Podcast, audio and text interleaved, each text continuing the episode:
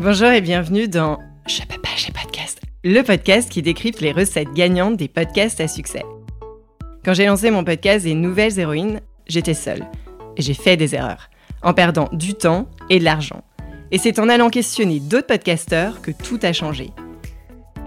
Alors j'ai décidé de partager avec vous leurs apprentissages et secrets pour amplifier l'audience de votre podcast et transformer enfin vos écoutes en euros, de manière simple et efficace, sans y laisser des litres de sueur, on n'est pas chez Basic Fit. Je suis Céline Steyer, directrice marketing reconvertie en créatrice de podcast. Ma passion, fouiner, décrypter, comprendre et organiser tout ce que vous ne trouverez pas sur YouTube. À partir de maintenant, vous n'êtes plus seul à appuyer sur le bouton diffuser. Rendez-vous derrière votre micro. Allez, je file parce que je peux pas, j'ai podcast. Il y a deux ans, elle lance son podcast Le Board Entreprendre bien entouré sur son canapé. Elle était encore salariée. Aujourd'hui, elle a quitté le monde du salariat pour celui du freelancing, du soloprenariat, et son podcast est devenu une référence pour tous les solopreneurs et freelances. Avec 201 000 écoutes cumulées, 408 épisodes avec en moyenne 200 à 300 écoutes la semaine de sortie jusqu'à 800 écoutes, 3000 auditeurs uniques par mois, deux sponsors depuis le lancement, 18 000 followers sur LinkedIn pour le compte perso de Flavie, un changement d'identité visuelle et surtout l'introduction d'un format qu'on va décortiquer avec elle dans l'épisode du jour, la mini-série. Allez, bonne écoute. Flavie, je voulais à tout prix que tu nous partages euh, ton expérience sur un format que tu as mis en place pour ton podcast, euh, Le Board Entreprendre Bien Entouré, qui est la mini-série. Quel a été l'élément déclencheur euh, Pourquoi tu l'as mis en place et surtout, tu nous expliques comment faire? Super, bah écoute, je suis ravie d'être avec toi, Céline, avec tous ceux qui t'écoutent. élément déclencheur, bah, je pense un peu comme tout le monde, j'ai lancé mon podcast en pyjama dans mon salon sans trop savoir comment on fait, et j'ai fait un, podcast assez classique, interview 30-40 minutes, business, qui se détachait pas vraiment des concurrents, qui était peut-être limite même moins bien que les concurrents, et du coup ça décollait pas, j'avais pas beaucoup d'écoute. Voilà. Et puis surtout, j'avais pas beaucoup de retours transcendants, tu vois. Les gens, ils disaient, ouais, c'est bien, mais ils me disaient pas, il n'y avait pas de point marquant, en fait, dans mon podcast. Et moi, je m'inspire beaucoup. Je, suis quelqu'un qui, lit beaucoup de romans, qui regarde beaucoup de films, de séries. J'aime bien les loisirs, tu vois, les romans d'héroïque fantasy, tout ça et tout. Et donc, et j'écoute aussi beaucoup de podcasts de fiction. Et je me dis, mais moi, j'aimerais bien apporter des éléments de la fiction, du domaine de l'imagination, de la fiction, des histoires qu'on se raconte qui nous passionnent, dans le podcast business, j'avais un peu une intuition, tu vois, je me dis, ça pourrait peut-être marcher. Et là, je vois les mini-séries sur Netflix qui cartonnent par rapport aux séries format long. Et je me dis, ça, c'est intéressant. Et tu vois, quand on regarde Netflix, il y a un truc qui nous happe, c'est euh, l'attention narrative. C'est le fait que ça s'interrompt à chaque épisode. Du coup, on a envie d'écouter l'épisode 2, 3, 4 et de binger. Et je me suis dit, vas-y, ça y est, je, vais tester ce format-là. Donc, au lieu de faire une interview monolithique euh, chiante, j'ai transformé une interview de 30 minutes en 5 séquences, donc 5 mini-épisodes. Et, voilà, j'avais mon, intuition, en tout cas mon, nouveau concept, le concept de podcast en mini-série. Donc ça veut dire que quand tu enregistres avec ton invité, tu as déjà préalablement réfléchi aux 5 séquences ou c'est après réécoute de l'épisode que tu, que tu le découpes? Alors, euh, bah, du coup, inconvénient de ce format, euh, malgré tous ses avantages, donc euh, vraiment le côté super intéressant pour l'audience et tout, l'inconvénient, c'est que ça demande beaucoup plus d'écriture, parce qu'il faut penser aux séquences avant, parce qu'une interview, ça se, ça se prépare, et d'ailleurs, j'ai remarqué maintenant que j'en ai, j'en ai publié plus de 50, je crois, enfin je sais pas, j'en publie une par semaine. j'ai remarqué qu'il faut un épisode 1 assez, assez dynamique, un peu teaser, qui donne envie d'écouter l'épisode 2. Puis il faut une montée en puissance pour que les épisodes soient de mieux en mieux jusqu'à la fin euh, insoutenable et qu'on ait envie, tu vois, d'entendre le dénouement. Ça veut dire qu'avec mon invité, on choisit un thème fil rouge. Par exemple, je sais pas moi, comment entreprendre en public, donc euh, comment euh, raconter son aventure entrepreneuriale sur LinkedIn? Mais derrière, on va choisir cinq temps forts, cinq concepts qu'on va expliquer aux auditeurs. Et après, j'ai ma marque de fabrique que j'ai pas lâchée, du board, c'est aussi le fait qu'à chaque épisode, il y a un défi. Donc, tu vois, il y a un concept, il est décrypté par l'invité avec des exemples et tout. Et puis, il y a un défi qui te met dans l'action et qui te fait venir voyager avec nous, en fait, euh, voilà, pour réaliser le concept de l'épisode. Donc, ça veut dire, donc, épisode 1, le teaser, plutôt généraliste, on présente le concept. Les trois épisodes qui suivent, on développe. Euh, et le dernier, c'est le défi, le challenge. Donc, en fait, tu appelles à l'action de ton auditeur. Voilà, et surtout, comme c'est 5 minutes par épisode à peu près, des fois je m'autorise que ça fasse 8 minutes, 7 minutes, on s'en fiche un peu. Le, tout, c'est que ça soit moins de 10 minutes. Euh, moins de 10 minutes par épisode. Ouais, par épisode. Il n'y a pas de présentation d'invité, il y a, tu vois, on, rentre direct dans le vif du sujet, en fait, direct dans le what, euh, le qu'est-ce qu'on va faire ensemble et tout. Parce que dès que tu commences à délayer, euh, présentation, où est-ce qu'on peut te retrouver, pourquoi je t'invite, ça rajoute trop de longueur, donc c'est hyper sharp. Et donc, mes invités m'ont déjà fait le feedback que c'était un peu exigeant par rapport à la préparation d'autres podcasts dans lesquels ils interviennent, où ils ont plus le temps, tu vois, d'installer leur discours. Là, faut direct qu'ils balancent de la valeur euh, et puis surtout qu'ils la justifient, qu'ils donnent des preuves, des exemples et une mise en situation. Donc voilà, c'est plus écrit, c'est plus préparé. Mais du coup, j'ai fait maintenant un template Notion en cinq étapes où il y a vraiment le plan détaillé pour expliquer à, mon invité comment ça va se passer. Et du coup, est-ce que tu vois le volume d'écoute qui augmente à chaque, à chaque épisode? Comment ça se passe?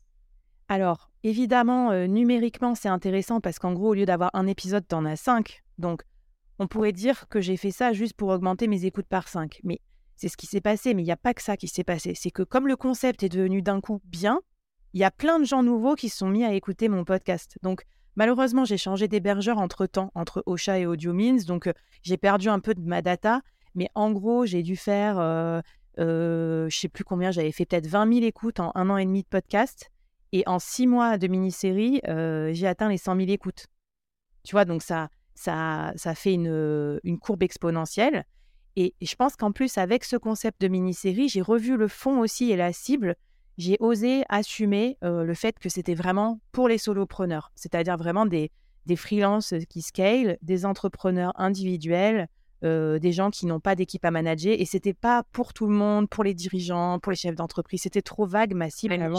Donc là, tu vois, j'ai travaillé le fond et la forme et aussi les invités. En fait, c'est l'avantage de reprendre un nouveau concept. C'est presque comme refaire son nouveau podcast avec les bons conseils des bons copains qui t'aident à mieux cibler et tout ça. Et surtout, surtout, ce qui m'a aidé, c'est le concept de bêta-testeur.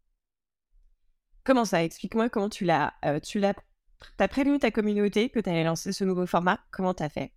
Ben, En fait, je vais te dire, je pense qu'avant, j'avais même pas vraiment de communauté. Tu vois, j'avais des followers, mais des gens qui venaient pour un épisode, pour un invité. Mais je peux pas vraiment dire qu'ils m'étaient fidèles ni engagés en fait, et je les connaissais pas bien.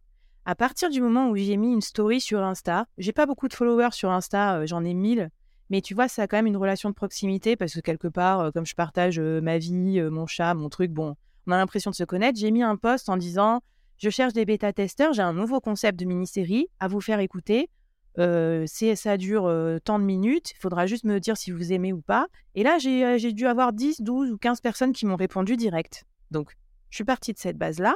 Après, j'ai envoyé un mail ou un LinkedIn, je crois, un post LinkedIn. Bref, j'ai récupéré une cinquantaine, une quarantaine d'auditeurs, surtout des auditrices, qui m'ont dit Ok, on veut bien écouter. J'avais préparé deux maquettes, une mini-série sur le personal branding et une mini-série sur les finances d'entreprise, tu vois, pour pour voir si c'était pas le thème aussi qui les intéressait et pas le format. Voilà, bon bref, et j'ai fait deux cohortes et j'ai fait écouter le truc. J'avais fait un petit type form pour dire ce qu'ils aimaient, ce qu'ils aimaient pas, si c'était cool ou pas.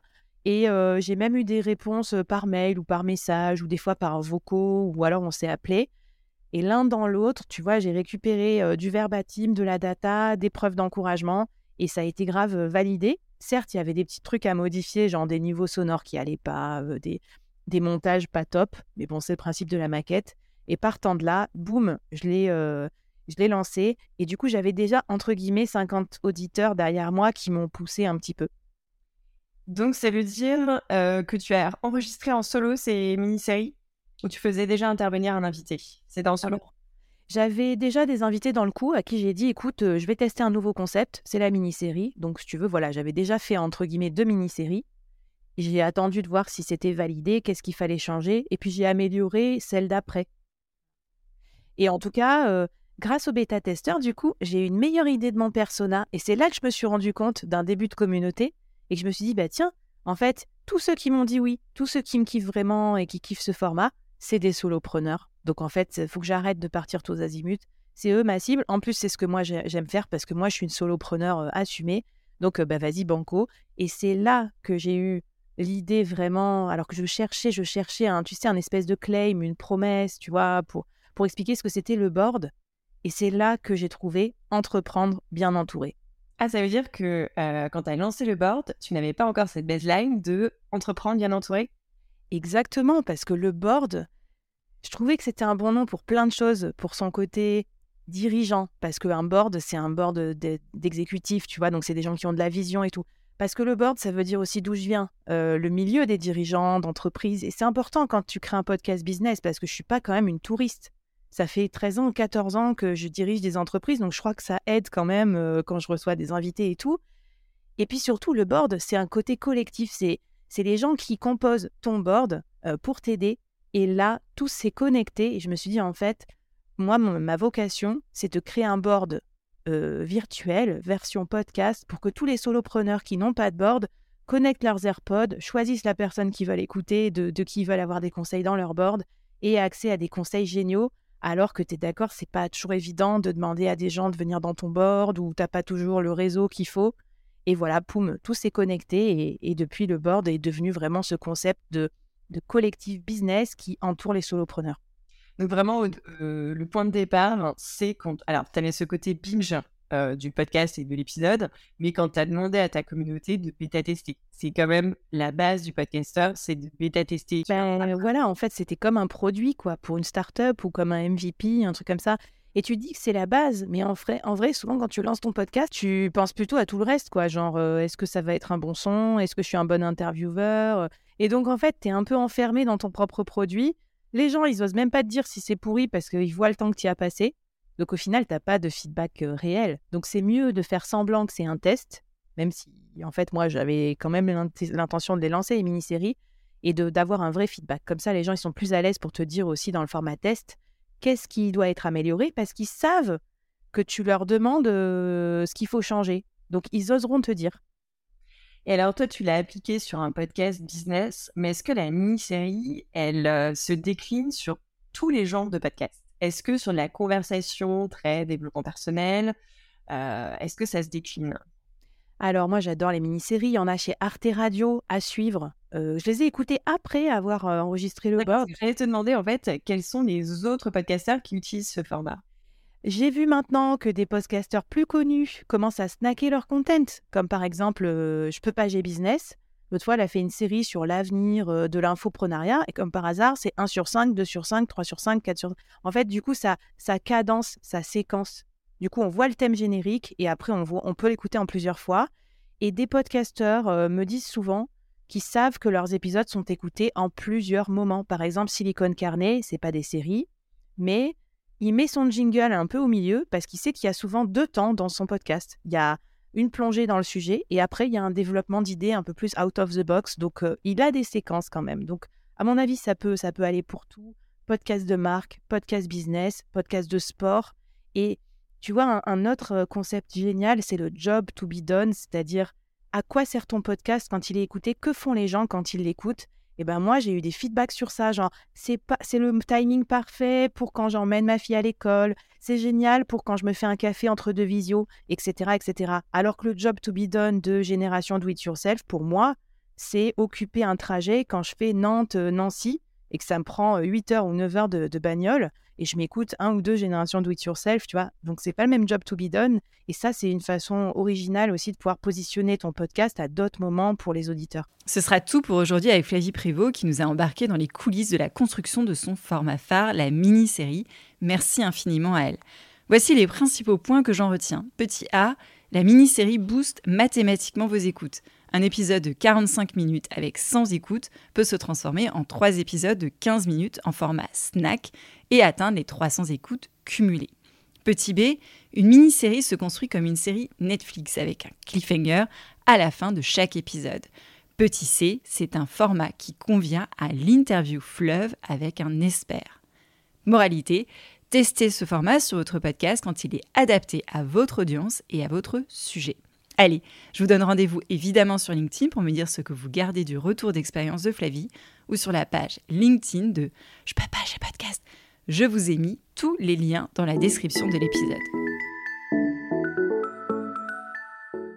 Merci d'avoir écouté cet épisode jusqu'au bout. J'espère qu'il vous a plu et que vous en ressortez confiant pour votre podcast. Si c'est le cas, abonnez-vous pour ne rater aucun épisode. Parlez-en autour de vous et surtout laissez-moi une note et un commentaire 5 étoiles sur Apple Podcast et Spotify. N'oubliez pas de le partager à vos amis dans le podcast. Chaque nouvel auditeur est une victoire. Si vous êtes en pleine réflexion sur votre podcast, vous pouvez me contacter sur LinkedIn ou par email cece.steyr at gmail.com. Allez, je file parce que je peux pas, j'ai podcast.